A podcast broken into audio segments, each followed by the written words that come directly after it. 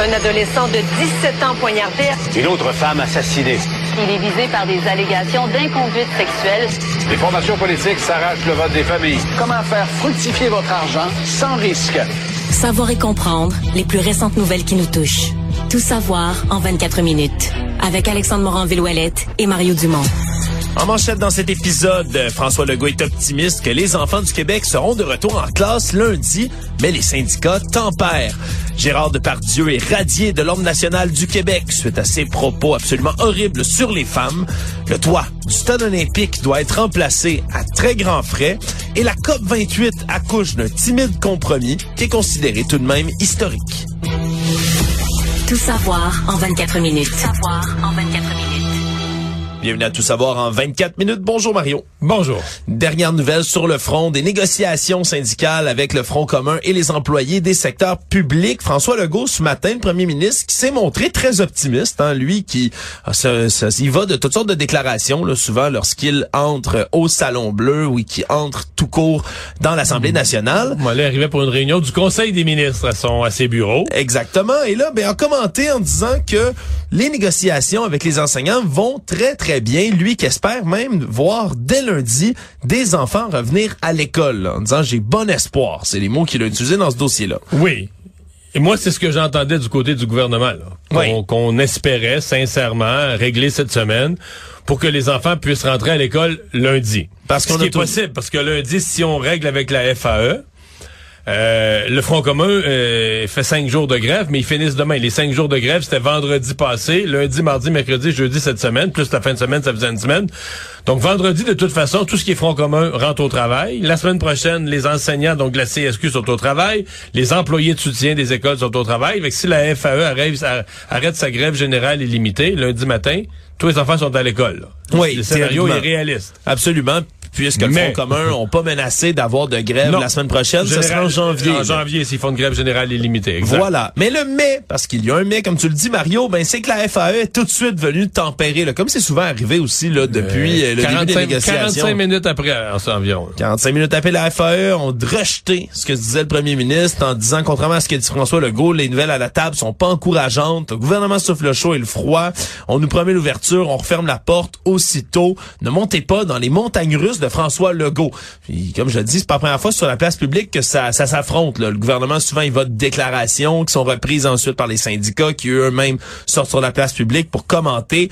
Bref, on a été beaucoup moins optimiste. Et même du côté de la présidente du Conseil du Trésor, Sonia Lebel, c'était plus tempéré là quand on en parlait, disait que c'était réaliste une entente avec la FAE, mais qu'il y a encore beaucoup de travail à faire. Là. Il est même hmm. venu reprendre les propos de son premier ministre en disant bon, ce qu'il voulait dire, c'est qu'un réel espoir, d'accord, réel espoir, il reste encore beaucoup de chemin à faire. Puis en plus, on apprend aujourd'hui que dans le au niveau là, de tout ce qui est santé, la négociation avec la FIC et autres entités de la santé. Ça, ça va pas du tout. Là. Ça, ça va vraiment pas du tout. Puis ça aussi, même si on s'entend, là, c'est la préoccupation première en ce moment, c'est les enfants, le retour à l'école, l'éducation il y a quand même des problèmes qui se répercutent là, dans le, au niveau ben, du système de santé. On parle, selon le premier le ministre de la Santé, plutôt Christian Dubé, d'à peu près 500 chirurgies par jour qui sont retardées là, dans une liste qui est déjà, elle, beaucoup trop longue.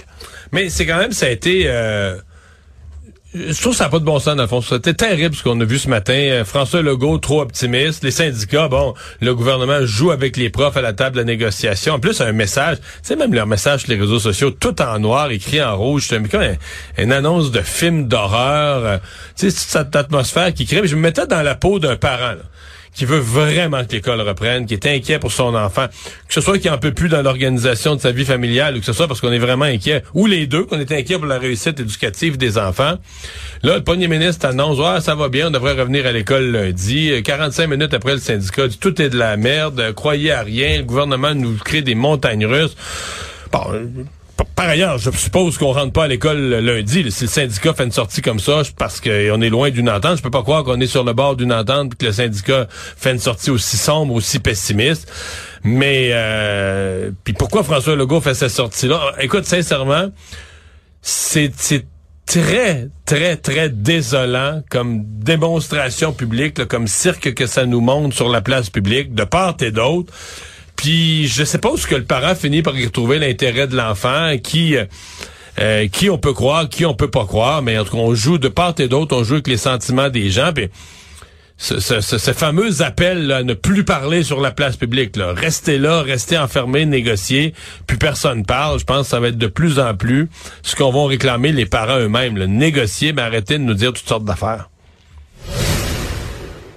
C'était une volonté qui avait déjà été exprimée, mais c'est maintenant chose faite. Gérard Depardieu, l'acteur français, va être finalement radié de l'Ordre national du Québec. Tout ça en raison des propos obscène, je pense que c'est même pas un mot assez fort pour décrire ce les propos qu'il a tenus envers les femmes qui ont été récemment mis en lumière dans un reportage de France 2. Ça a été étudié assez rapidement quand même. Oui, étudié assez rapidement et à l'unanimité, les neuf membres du Conseil de l'Ordre du Québec se sont prononcés en faveur de sa radiation et c'est une première, là, vraiment dans l'histoire, là, alors que M. Depardieu avait été nommé, lui, en 2002 par Bernard Landry. Et ils l'ont fait assez vite, parce qu'aujourd'hui c'est mercredi, c'était le jour de Conseil des ministres, ils l'ont fait assez vite pour pouvoir le transmettre au premier ministre que le premier ministre euh, soumette la le dossier au Conseil des ministres. Donc, c'est à l'heure où on se parle, c'est fait. là. Oui, ça a été fait. là. C'est effectif immédiatement là, quand on utilise ces termes-là. Mais c'est eux qui ont été repris par François Legault, qui ont entériné donc la décision de le radier de l'ordre immédiatement. Vraiment une première. Puis surtout, on disait que ça venait, avec raison, là, ça vient entacher mais la réputation des autres chevaliers de l'ordre national du Québec, là, qui dont la devise est, je rappelle, honneur au peuple du Québec. Faut comprendre que Gérard Depardieu fait plus trop honneur euh, ni au Québec, ni à France, ni à hmm. je sais plus trop qui là. Non, c'est même une nomination. Euh, écoute, euh, pas que c'est pas une grande carrière Gérard Depardieu, c'est juste que le Québec ne donne pas l'ordre l'ordre national du Québec à des gens. Tu peux avoir eu une très très très belle carrière en Australie si t'as jamais mis pieds au Québec, si t'as pas eu, tu sais c'est le principe même de l'ordre, c'est que tu as eu pour les Québécois un rôle majeur dans notre société, dans son évolution. Je pense qu'on l'a donné dans l'histoire une soixantaine, soixante quelques personnages étrangers, ce qui est très bien. Là, des gens de la France, tu sais, tous les pays font ça. Euh, euh, Céline Dion a reçu la Légion d'honneur de la France, mais tu faut que tu sois allé souvent, que tu sais, France Céline Dion a joué un rôle, etc. Que tu eu un impact là, que tu as eu un impact dans la société, culturel, politique, etc. On, se comprend. Puis c'est un honneur de recevoir ça. Oui, mais est-ce que Gérard Depardieu avait eu un, tel impact sur le Québec? Je sais que dans les articles de journaux de l'époque, certains évoquaient une amitié avec Bernard Landry, ou est-ce que c'est... Qu'il y a eu des raccourcis à ce moment-là, ou je sincèrement je sais pas, ou peut-être que peut-être que moi-même je mesure mal l'impact qu'il y a eu à une certaine époque sur le sur le Québec, mais enfin euh, là c'était plus euh, c'était plutôt gênant. Ouais, c'était plutôt gênant, insoutenable, des propos qu'on répétera pas, mais qui sont absolument affreux, là, rapportés par Gérard Depardieu, qui semblait perdurer en plus depuis plusieurs années dans le milieu là et du cinéma et dans le milieu culturel, politique, mondain. Et de surcroît, bon, là, c'est pas des condamnations, c'est des accusations il y a quand même des accusations d'agression sexuelle qui sont euh, qui sont devant les tribunaux français. Ouais, et qui se multiplient. Savoir et comprendre, tout savoir en 24 minutes.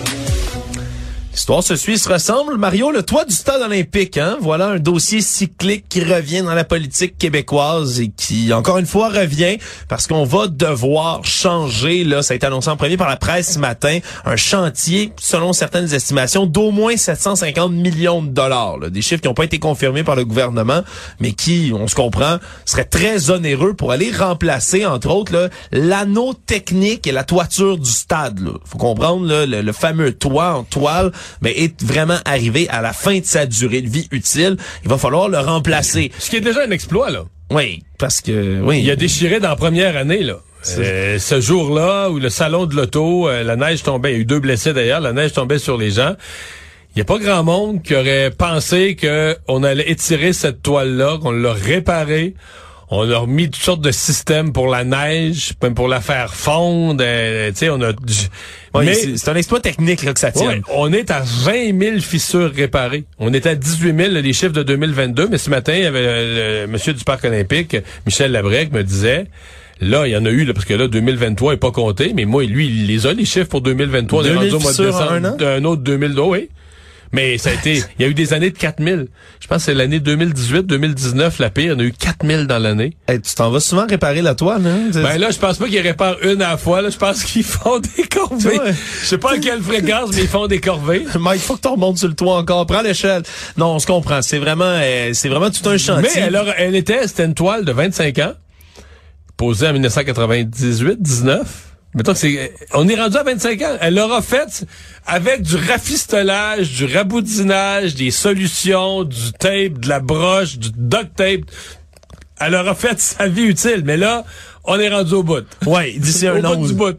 Ouais, puis d'ici un an ou deux, on, c'est le stade olympique qui devra fermer, ni plus ni moins, s'il n'y a pas de solution qui est trouvée pour être capable là, de remplacer l'anneau technique et la toiture. Puis en plus, aujourd'hui, c'était la ministre du Tourisme, Caroline Proux, qui martelait que c'est essentiel d'avoir un vrai remplacement pour que le stade olympique demeure un lieu, surtout le devienne encore plus, un lieu où on peut recevoir des événements internationaux d'envergure. On se comprend, le Centre Bell, c'est beau, mais c'est pas assez grand pour recevoir là, des énormes événements. Elle- Elle a donné un exemple récent d'artiste qui a refusé de venir à Montréal. Taylor Swift, hein? euh, personne de l'année selon le magazine Time, même, qui attire des foules, on le sait, là, de dizaines de milliers de Swifties, là, ces fameux groupies qui suivent Taylor Swift partout au travers du globe et qui re- génèrent des retombées qui sont absolument ahurissantes, le rappelait quand même la ministre Prou. C'est vrai que Taylor Swift, au prix des billets, au nombre de gens qui se déplacent, ben, c'est vraiment une grande retombée économique. Mais quand elle a vraiment arrive. dit, Montréal, il n'y a pas de stade. C'est plus acceptable, euh, je vais pas là. Ben, il y a pas de stade assez, du moins,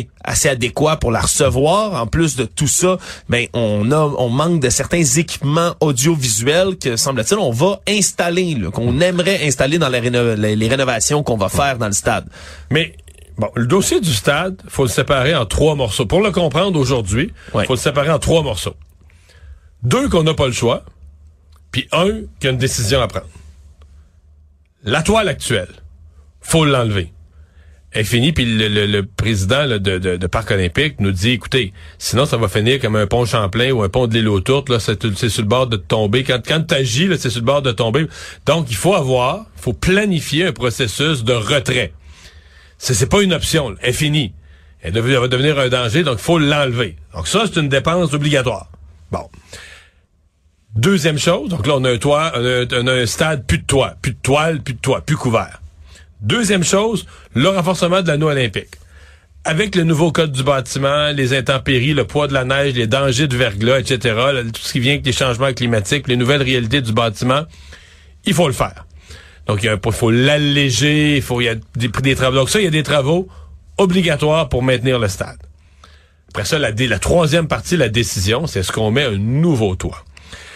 Et là, moi, je suis assez d'accord, je suis même très d'accord avec Michel Lebrec quand il nous dit, les deux fois d'avant qu'on a mis des, depuis 1987, qu'on a mis des toiles, personne ne va vous le dire comme ça, mais moi, je vais vous le dire comme ça. Les gouvernements voulaient pas vraiment mettre de l'argent, dire, ouais, mais le, le, tout le toit, c'est- On était frileux à investir ben, c'est pas populaire, c'est une décision impopulaire, puis là, on manque d'argent pour les hôpitaux, on manque d'argent pour ceci, on manque d'argent pour cela. Puis là, il arrivait quelqu'un, euh, Alex, c'est- tu sais, c'est la porte d'à côté, qui disait, Ah. moi, là, Monsieur Gratteux, sur moi, le coin de la table. Non, non, non, moi, m'a t'arrangé une toile. Là, l'autre, il te fait ça à 200 millions ou à 300 millions. Moi, m'a t'arrangé une toile pour moins cher, là. Moi, je connais une manière de faire une toile d'un matériau, là, là. Ça va m'a- m'a- m'a patenter quelque chose pour la moitié du prix. Vendu. Puis là, les deux fois, on a dit oui à ça. Sincèrement, les deux fois qu'on a mis les nouvelles toiles, elles ont déchiré dans la première année. Celle de 87 a déchiré en 88 la première fois. Celle de 98 a déchiré. Puis la, la deuxième fois, ça n'a pas été drôle parce qu'il y aurait pu avoir des morts. là. Il y a eu deux blessés. C'est le salon de l'auto qui est en train de s'installer. Fait qu'il achevait de s'installer. Il y a eu deux blessés. Fait que les deux fois, la toile a déchiré dans la première année. La break nous dit là, cette fois-ci, c'est non on a le droit comme société de rester avec un stade pas couvert. Ça veut dire un paquet d'événements qu'on peut pas avoir, des saisons que le stade...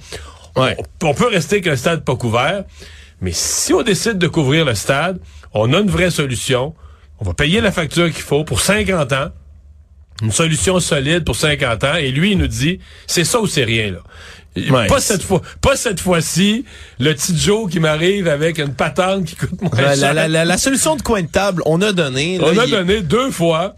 Fait que là, cette fois-ci, c'est on, on couvre le stade comme il faut avec une solution, avec des gens, des entrepreneurs qui garantissent 50 ans, qui nous donnent une garantie de 50 ans, ou la BREC nous dit si c'est si on dit comme société, on n'a on n'a pas les moyens, on veut pas mettre l'argent pour ça, Ben, c'est un stade ouvert. c'est un stade ouvert. Mais là, avec un stade ouvert, Mario, on pourrait faire, tu sais, les buts là, du Monster Spectacular, on pourrait les faire en neige au lieu d'en sable. Tu vois, en plein Laisser hiver. la comme neige ça. tomber, c'est vrai. Ben oui, t'as laisse tomber, t'as tasse. Regarde, on est plein de bonnes idées, nous autres. On là, est plein de solutions. Il pourrait nous appeler.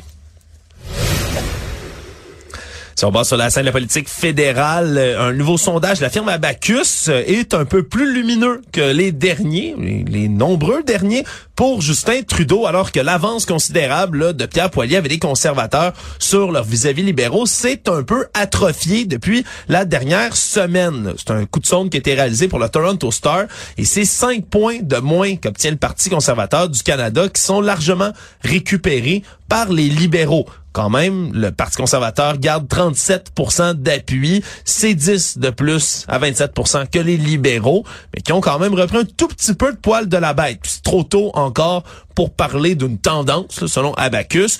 Pour le reste, NPD, Bloc québécois, on reste à la même place dans les intentions de vote, les Verts, le Parti populaire. Il y a rien qui bouge vraiment, mais c'est surtout, comme on le voit, une espèce de grugeage, si on veut, de l'avance qui commençait à devenir insurmontable c'est peut-être la première, ils doivent l'espérer, d'une série de bonnes nouvelles ou de médium nouvelles pour les libéraux? Ben, moi, je, je, me réserve deux, trois sondages avant de me faire une idée. C'est un événement, là, quand même, parce que c'est, tu l'as dit, moins 4 pour les conservateurs, moins 5 pour les conservateurs, moins plus 5. 4 pour les libéraux. Voilà. C'est, c'est du gros mouvement. Pourquoi? Est-ce que l'avance des conservateurs était juste devenue ridicule? Parce que tu étais rendu à une avance, de, selon les sondages, 15, 16, 17 points. Tu ouais, on a, ça s'est toujours joué serré à 2, 3 points. Pourquoi? Est-ce que c'est ça? Est-ce que l'avance était... Un. Deux, euh, est-ce que Justin Trudeau a vraiment repris du poil de la bête? Moi, je pense que c'est pas impossible. Malgré tout ce qu'on a dit, pis, mais depuis le mois d'août, sont partis, puis ils ont eu toutes sortes d'ennuis, mais ils ont parlé beaucoup plus du coût de la vie, beaucoup plus des choses de base pas assez pour recruter des conservateurs.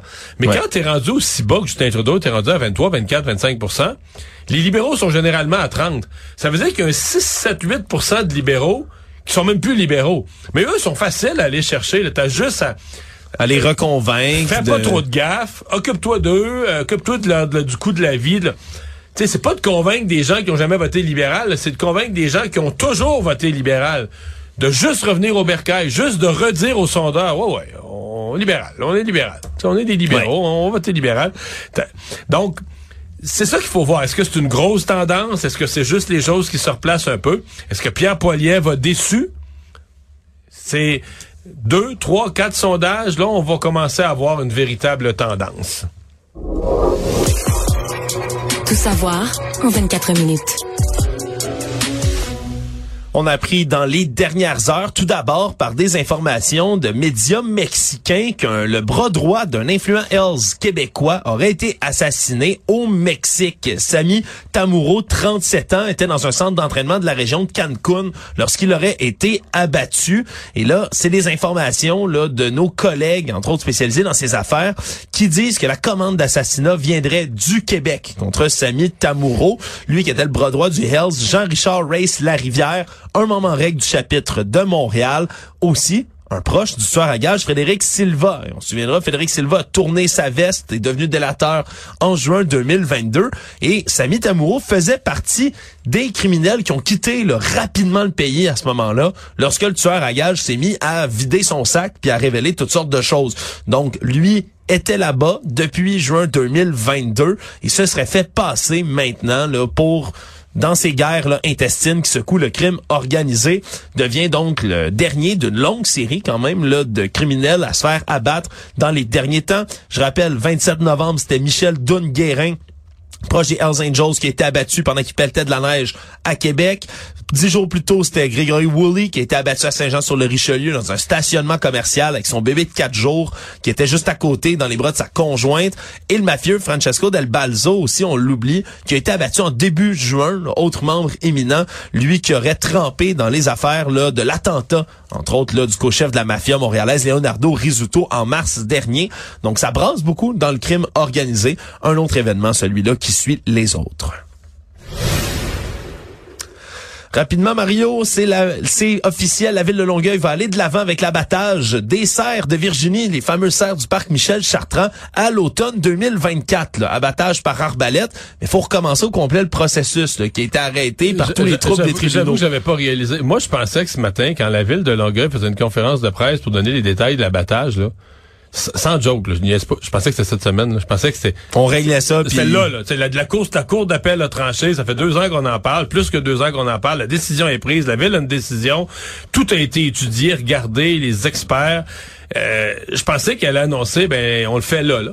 Oui, exact. Cette semaine, ça va être fini, euh, genre euh, dimanche. Mais non, mais il faut refaire au grand complet là, le, non seulement ben, l'inventaire des bêtes, parce que ça se pourrait qu'il y ait encore plus de cerfs. Là. Le cheptel, on l'estimait à 117 au printemps dernier. Ça se peut que ça ait changé depuis sûr. ce temps-là. Après ça, il faut aussi refaire complètement l'appel d'offres pour que des professionnels de la chasse à la demande de permis d'exception pour l'abattage. Exact. Faut tout recommencer. Puis en plus, déploiement du service de police de l'agglomération de Longueuil, le SPAL, qui va devoir aussi s'organiser autour de tout ça en raison ben, des débordements qui pourraient survenir. les manifestants pour les serres qui sont excessivement bruyants, font beaucoup de tapage, étaient présents d'ailleurs ce matin, une quinzaine, lors de la conférence de presse de la ville de Longueuil.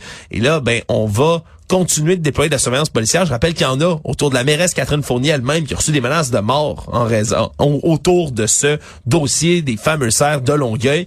Bref, une saga qui, qui se finit pas tout à fait tout de suite encore. Non, mais c'est une, euh, c'est quand même une saga qui aura, euh, écoute, euh, duré, coûté de l'argent. Mais là, une autre année, toi et moi, là, les opposants ont le temps de, de, de se former un parti politique, d'aller à la Cour suprême, euh, d'aller on, on rit, mais d'aller à l'ONU à New York. Je veux dire, je, je- je manque d'imagination pour inventer, là, mais on est reparti, là. On est reparti. Économie.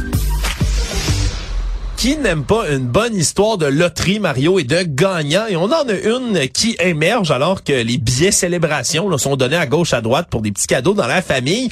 Mathieu Labrie, un homme de la Montérégie, le 29 novembre dernier, est en train de sortir ses décorations de Noël. là. Les bons vieux gros bacs de plastique plein de décorations. Sort ça, puis dans les décorations Quelle de ne fut pas cette surprise? Ben trouve un billet célébration justement de l'année passée. Tu sais souvent t'es mets dans le sapin. Il y a des gens qui, qui mettent ça vraiment comme une petite déco. Lui retrouve ça dans les décos de Noël intact, là, pas ouvert encore. Fait ah ben tiens donc, le prend puis s'en va ben le révéler justement. Il restait, le chanceux, 39 jours, touloum, 50 000 piastres, trois choses, 50 000 dollars pour Mathieu Labrie, le trentenaire qui ben était bien heureux de voir ça. compte de la perte? C'est 39 jours qu'il restait seulement. Mais non, 39 mais jours. C'est pas ça que je pense, c'est la perte. C'est-à-dire? mais non, parce que durant l'année, il y a eu quoi? 4% d'inflation? C'est-à-dire qu'il a comme perdu 4% de son montant. Il a perdu. Ah, ben tu vois, l'économiste en toi est plus euh, est plus négatif que moi. Je suis juste heureux pour Monsieur Labrie là, qui sort non, son il, a 50 perdu 000. quatre- il a perdu genre 2000 pièces. Ça vaut juste 48 000.